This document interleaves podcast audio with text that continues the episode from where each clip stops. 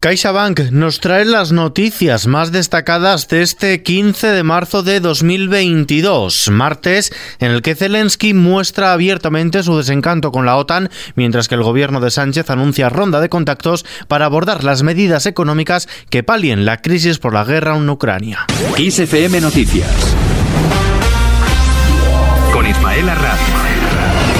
Zelensky asume que Ucrania no podrá formar parte de la OTAN. El presidente ucraniano Volodymyr Zelensky ha lamentado que a pesar de haber escuchado durante años que las puertas de la OTAN estaban supuestamente abiertas, en realidad no lo están. Ha pedido a sus compatriotas que en la guerra con Rusia confíen en ellos mismos. El asesor de la presidencia ucraniana ha confirmado la reanudación de las conversaciones con Rusia en el marco del conflicto, al tiempo que ha lamentado que la discusión entre las partes es muy difícil. Desde Rusia, el gobierno de Putin anuncia la imposición de sanciones contra el presidente de Estados Unidos, Joe Biden, y su secretario de Estado. Las sanciones incluyen la prohibición de entrar en territorio ruso, aunque el Ministerio de Exteriores precisa en un comunicado que Rusia no rechaza mantener contactos oficiales con los afectados. La OTAN, por su parte, no descarta el uso de armas químicas por parte de Rusia. El secretario general de la Alianza Atlántica muestra la preocupación de la alianza porque Rusia puede orquestar una falsa operación que incluya el uso de armas químicas en Ucrania, a la que ha acusado previamente de albergar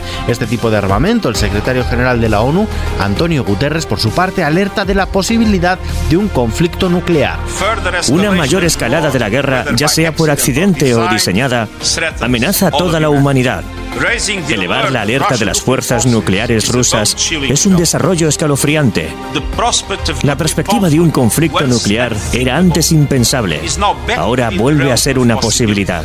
Mientras tanto, el gobierno se reúne mañana con el Partido Popular para pactar un plan de respuesta a la guerra. Los, las tres vicepresidentas del gobierno, es decir, Nadia Calviño, Yolanda Díaz y Teresa Rivera, junto al ministro de la Presidencia, Félix Bolaños, mantendrán mañana miércoles una reunión con el Grupo Parlamentario Popular para abordar el plan de respuesta a las consecuencias económicas de la guerra en Ucrania. El objetivo de estos contactos será llegar a un acuerdo importante de respuesta a las consecuencias económicas de la guerra para proteger a los colectivos más vulnerables. Isabel Rodríguez, portavoz del Gobierno.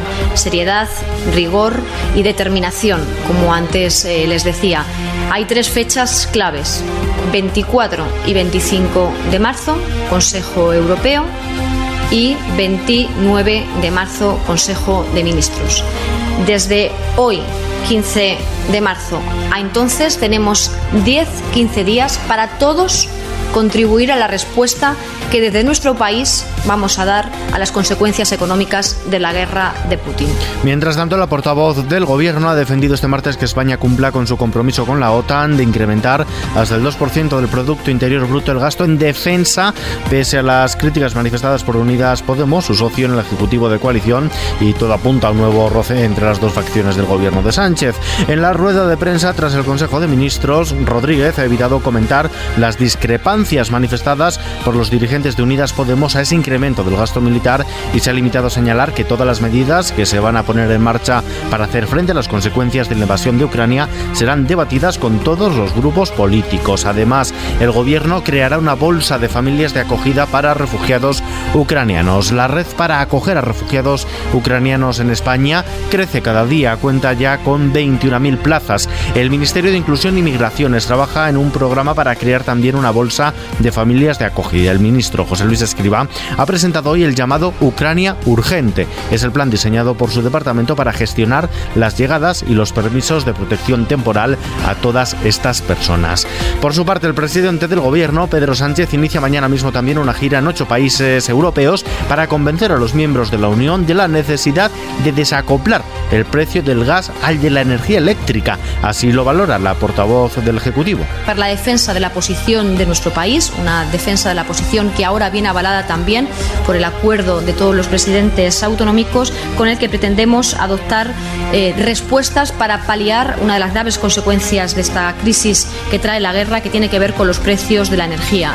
La vicepresidenta primera y ministra de Asuntos Económicos, Nadia Calviño, confía en que la Comisión Europea dé en las próximas semanas una respuesta positiva que permita limitar el precio del gas para que no afecte a toda la factura eléctrica como pide España desde hace meses. Por cierto, cierto que las comercializadoras de energía, que forman parte de la Asociación de Empresas Eléctricas, plantean limitar de manera temporal el precio máximo de casación del mercado mayorista a 180 euros por megavatio hora y que en caso de que se superase, las ofertas pasasen a ser gestionadas en el mercado de restricciones técnicas. Además de la limitación del precio del mercado mayorista, también apoyan el desacoplamiento de las centrales de gas del mercado marginalista de electricidad. Por otro lado, como decimos, el gobierno inicia mañana una ronda con los grupos parlamentarios para abordar las medidas que hagan frente a las consecuencias de la guerra. Lo harán con un encuentro con el Grupo Popular desde esta bancada. Su único candidato a liderar la formación, Alberto Núñez Feijóo, ha pedido desde la legitimidad que le da ser el presidente de una comunidad autónoma, de Galicia, que el 100% del incremento de los impuestos recaudados en los últimos meses por la subida del precio de la energía se destine a las empresas que están cerrando y a las familias que no pueden llegar a final de mes. Alberto Núñez Feijóo. La gran réplica que me han dado es que las comunidades autónomas también recibimos una parte del IVA que graba los carburantes y la luz. Y digo, sí, señor. Y por eso tengo legitimidad como presidente de Galicia para pedir una rebaja de impuestos en la electricidad, en el gas y en los combustibles. Aplausos de sus compañeros de partido de Zaragoza, donde ha presentado su candidatura para liderar el Partido Popular. Por otro lado, el Gobierno aprueba medidas urgentes de apoyo al campo ante la sequía que estamos sufriendo. El Consejo de Ministros ha aprobado un Real Decreto Ley que contiene un conjunto de medidas urgentes en los ámbitos fiscal, laboral, financiero e hidrológico para apoyar al sector agrario ganadero para hacer frente a la situación prolongada de sequía que compromete las producciones. Luis Planas, ministro de Agricultura. Este decreto ley constituye un paquete potente de medidas de respuesta a la situación provocada por la sequía en nuestro país y contribuye, por tanto, a mejorar esa rentabilidad de explotaciones agrarias y ganaderas. Su estimación, su estimación de impacto se sitúa aproximadamente en unos 450 millones de euros. Cambiamos de asunto. Sube la incidencia de coronavirus. La incidencia acumulada registra una nueva leve subida de 1,4 puntos hasta los 432, lo que supone el tercer incremento en la transmisión del COVID desde el pasado jueves, con 36.066 contagios más en los últimos cuatro días, según la actualización de datos de la pandemia de hoy martes. Según el Ministerio de Sanidad, también se ha registrado un leve aumento de una décima en la presión hospitalaria. En los mercados, la Bolsa de Madrid cierra prácticamente plana con una leve subida del 0,02% hasta los 8.326 puntos, mientras bajan la mayoría de plazas europeas y el petróleo. El euro se cambia por un dólar con 9 centavos. Y terminamos. Sabor de amor. Bajo el título de A este lado de la carretera, como el documental sobre la banda musical Dante Invisible al que acompaña, ya es posible disfrutar en formato digital de la banda sonora que resume sus 40 años de éxitos. Convertidos en clásicos del pop español, este álbum disponible en plataformas de streaming incluye temas como este sabor de amor.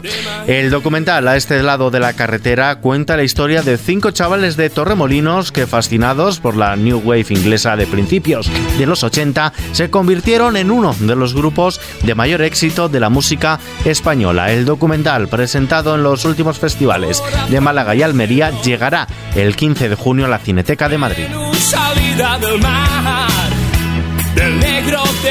Por nuestra parte nada más, la información como siempre actualizada cada hora en los boletines de XFM, ampliada aquí en nuestro podcast XFM Noticias de la mano de CaixaBank. Hasta mañana.